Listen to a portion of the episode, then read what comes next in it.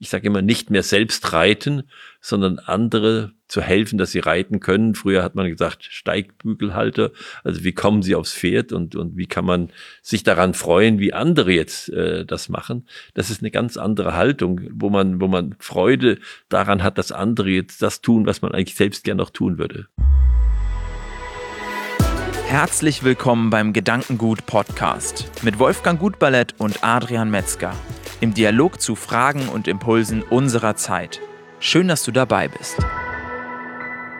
Wolfgang, in dieser Podcast-Episode wollen wir mal einen Blick gemeinsam in deine Vergangenheit, in deine Biografie werfen. Wir haben schon einige Bilder von dir hier bekommen in diesem Podcast und da fragt man sich natürlich auch, wer steckt dahinter? Wer steckt eigentlich hinter Wolfgang Gutballett und welche Geschichte trägst du mit dir? Nimm uns doch mal mit in die Anfänge, in deine Kindheit. Wie bist du aufgewachsen? Ich bin aufgewachsen in einem, in einem Pionierhaushalt oder in einem Start-up, könnte man sagen. Mein Vater äh, hat nach dem Krieg aus Verzweiflung, weil er keine Arbeit gefunden hat, einen Lebensmittelladen aufgemacht, weil er das gelernt hat. Und äh, von da äh, ausgehend musste mit größter Sparsamkeit und natürlich die ganze Familie mit einbezogen dieses kleine Unternehmen nach vorne gebracht werden das hat geprägt, äh, ganz am Anfang hat natürlich auch noch geprägt, dass ich äh, in, in Bombennächten immer hin und her getragen worden bin und meine Eltern sind dann mit mir auf ein kleines Dorf gezogen, weil das, äh, weil mein Vater hatte ein Bein verloren im Krieg, dann sehr beschwerlich war, mich immer mit in den Bunker zu nehmen. Das waren so die Anfangjahre, an die ich mich jetzt nicht mehr so persönlich erinnern kann. Und dann ein, ein interessantes Erlebnis war, dass ich vor unserem Laden stand. Da gab es so einen, einen Automaten, da konnte man so einen Drops rausziehen. Das, halt, das waren so Bonbons früher, so Rollenbonbons. Und ähm, ich sah, stand da natürlich davor, ich konnte mir das oder ich durfte natürlich sowas nicht nehmen mir. Und, äh, und dann hat ein GI Jeep angehalten mit zwei GIs und da ist einer ausgestiegen und hat Geld in den Automat reingeworfen und hat mir eine Rolle von diesen Drops rausgezogen und mir die gegeben das ist für mich ein, ein, ein unvergessliches Erlebnis. Und dann sind die weitergefahren. Also das war eine völlig andere, eine völlig andere Zeit, wie wir sie heute kennen. Und äh, in diesem Haushalt bin ich groß geworden, habe natürlich in dem Lager und in dem Laden immer mitgearbeitet, äh, habe noch die ganze lose Ware, also sozusagen der, der Mehlkasten und der Salzkasten, in dem ja loses Mehl, loses Salz war, was in Verbrauchern abgefüllt worden ist in Spitztüten äh, mit dem Kaufmann hinter dem Tresen, mit dem Bleistift hinter dem Ohr und einem kleinen Blöckchen. So, das waren meine Jugendjahre, die ich miterlebt habe und wo ich auch mithelfen durfte. Aus heutiger Perspektive sind ja viele Dinge, die wir jetzt heute uns gar nicht mehr so vorstellen können oder die für uns sehr viel mit Verzicht und vielleicht sogar mit Leid zu tun haben. Aber wenn das so normal ist, wenn man in dieser Zeit groß wird, dann ähm, nimmt man das anders wahr, oder?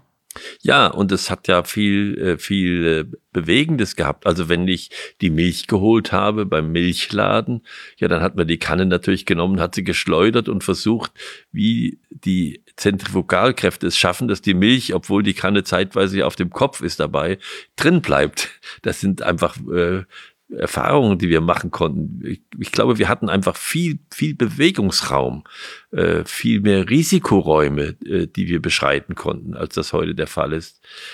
Deine Eltern waren durch den Laden sehr sagen wir mal, vereinnahmt? Wie hat das für dich als Kind gewirkt? Du hast zum einen ähm, natürlich Kontakt zu deinen Eltern gehabt, wenn du mitgeholfen hast, wenn du im Laden eingebunden wurdest. Aber wie sah so der Familienalltag aus? Wie kann ich mir das vorstellen? Da ist man wahrscheinlich nicht als Familie gemeinsam in Urlaub gefahren über zwei, drei Wochen, oder? Na, dazu war gar kein Geld da, äh, sondern im Urlaub wurde ich äh, mit irgendwelchen Mitarbeitern in auf deren Bauernhof geschickt äh, und habe dann dort einen Teil meiner Ferien verbracht, als ich noch jung war. Später habe ich einfach gearbeitet äh, in den Ferien und habe Aufgaben bekommen, äh, im, im Unternehmen mitzumachen, mit Ware zu kommissionieren. Das wurde ja alles per Hand getragen. Und wenn wir einen Laden beliefert haben, dann waren die Kartons ja alle lose auf dem LKW, also keine Rollbehälter wie heute.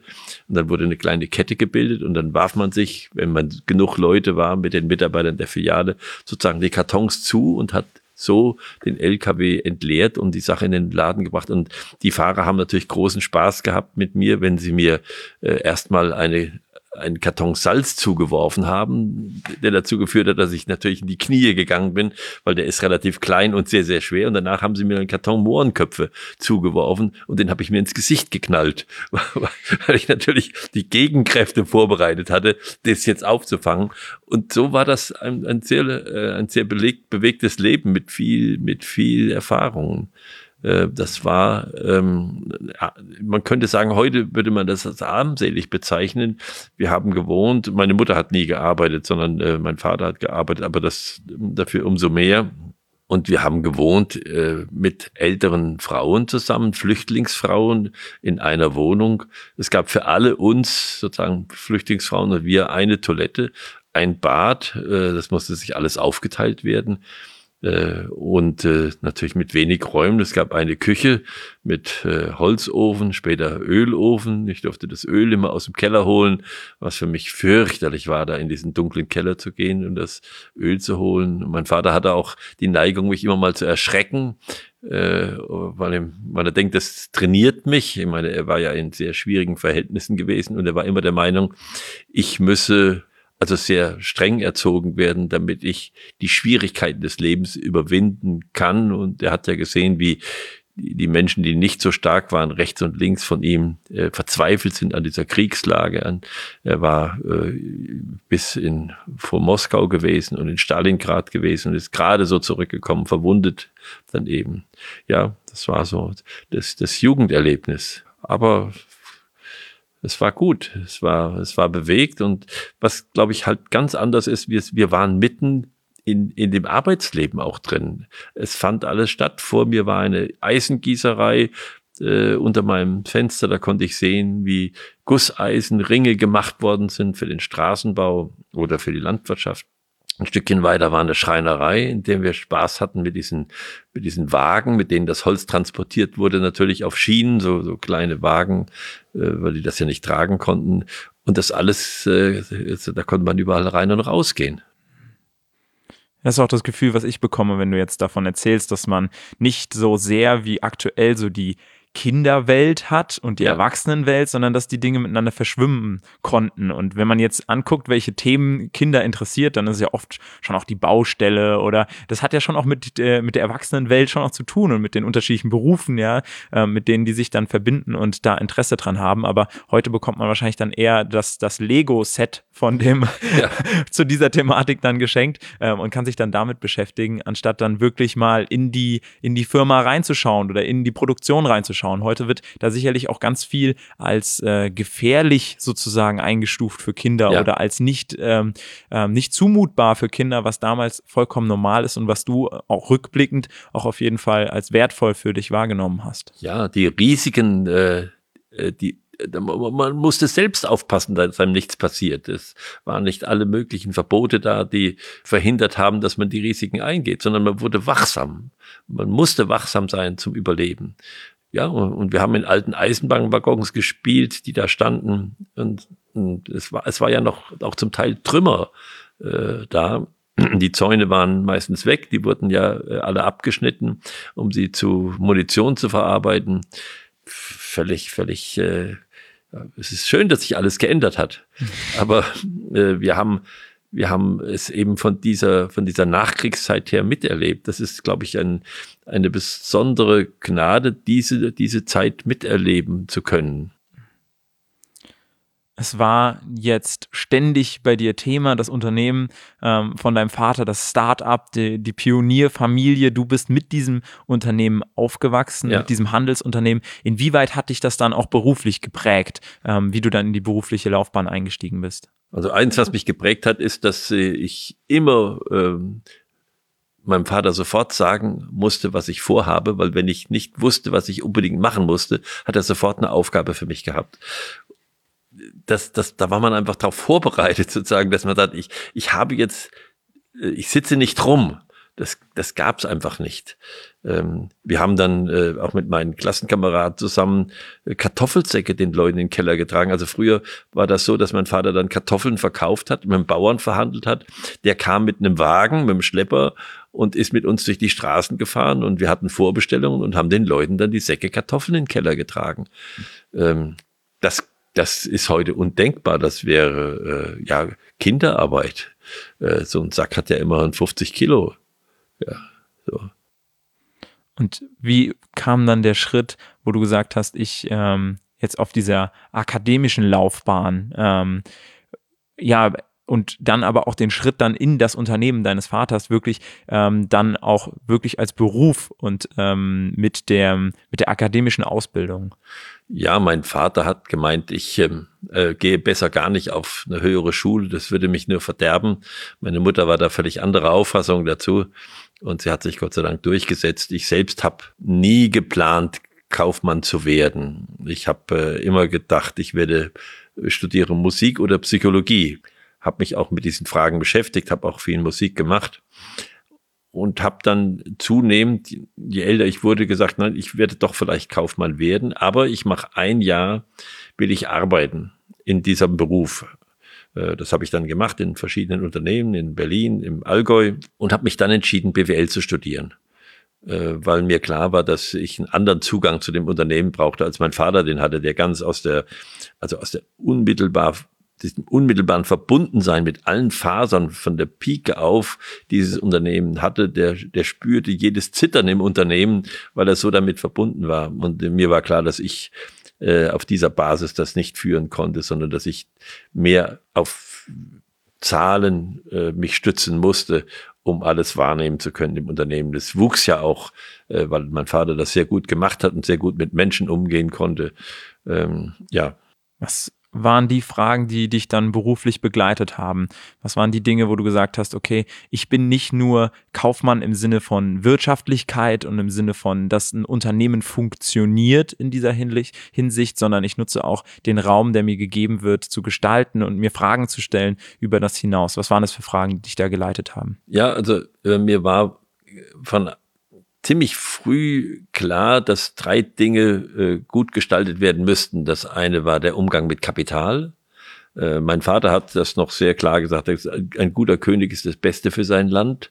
Und äh, ich gebe alles, was ich habe, ins Unternehmen rein. Wenn das Unternehmen größer wird, ist das schwieriger. Da muss man dann sozusagen Formen dafür finden. Ich habe mich sehr früh mit der Stiftungsfrage beschäftigt und gesagt, wie mache ich das? Ähm, zumal ich ja sehr jung äh, in das Unternehmen reingegangen bin und gedacht habe, wenn mir etwas passiert, muss das Unternehmen weitergehen. Es muss also eine, ein Auffang, eine Auffangebene da sein. Die habe ich gebildet.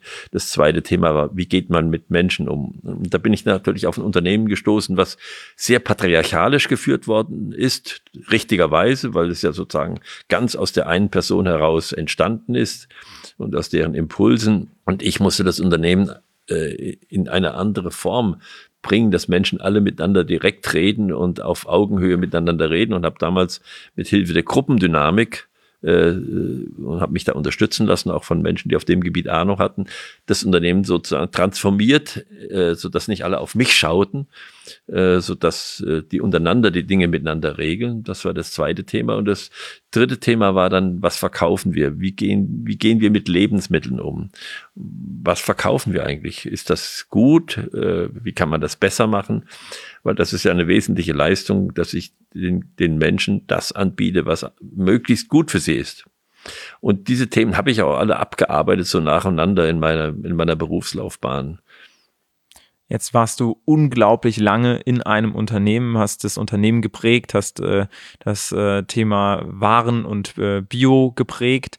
Ähm, was war dann so die Herausforderung beim Ausstieg? Also heute bist du nicht mehr der Geschäftsführer, heute bist du nicht mehr der Inhaber von dem, von dem Unternehmen. Ähm, wie trennt man sich dann von sowas, was dann doch ähm, zu so einem großen Bestandteil des eigenen Lebens geworden ist? Ja, wie trennt man sich da? Also vielleicht nochmal zu diesem äh, zu diesem Thema Bio, da hab, ist es sicherlich gelungen, äh, auch in Zusammenarbeit und Kooperation mit, mit Freunden, dass wir wirklich den Menschen ermöglicht haben, auch auf dem Dorf äh, Bio-Lebensmittel, also sag mal bessere Lebensmittel, gesündere Lebensmittel zu kaufen, die auch besser für die Erde sind, also für den ganzen Prozess und das hat sicher einen, einen, gewissen Impuls bedeutet in ganz Deutschland, der inzwischen selbstverständlich ist, kann man sagen. Heute kriegt man Bio überall, auch in jedem Discounter. Ähm, wie kommt man da raus? Also ich habe mir immer vorgenommen, Und mein Vater hat das ja mir vorgemacht, hat mit 60 Jahren mir das Unternehmen übergeben, weil er, weil er gesagt hat, äh, du, ich habe jetzt gesehen, du machst das anders. Das ist auch nicht schlecht, wie du das machst. Ich habe keine Lust, jetzt mich mehr zu ändern. Ich kann mich auf deine Art und Weise, das zu machen, nicht so einstellen mit der Datenverarbeitung und allem. Das wollte alles nicht mehr äh, aufnehmen. Ich übergebe dir das Unternehmen, damit du nicht dein Profil verlierst. Du, du, musst das jetzt so machen, wie du das machen willst. Er hat das verglichen mit einem Auto, hat gesagt, ein Auto mit verschiedenen Profilen fährt nicht gut, ich will mich nicht mehr rund erneuern lassen und ich will nicht, dass du dein Profil abschleifst, also fahr du mit deinen Reifen jetzt. So und äh, das war für mich auch die Aufgabe, wie gebe ich das Unternehmen weiter. Ich habe äh, immer einen, mir einen Aufsichtsrat gebildet, äh, der vor dem ich Respekt hatte und, und der mich beraten hat äh, dem ich dreimal im Jahr Bericht erstattet habe, wie ich das gemacht habe. Das war für mich wichtig, dass ich äh, äh, sagen wir, mir selbst ein Kontrollorgan schaffe, was ich ja nicht mehr hatte, mein, äh, weil mein Vater dann auch sich nicht mehr äh, auch alt geworden war und dann auch dann nicht mehr sich drum kümmern wollte. Und äh, dann habe ich gesagt, mit 65 gebe ich das Unternehmen ab.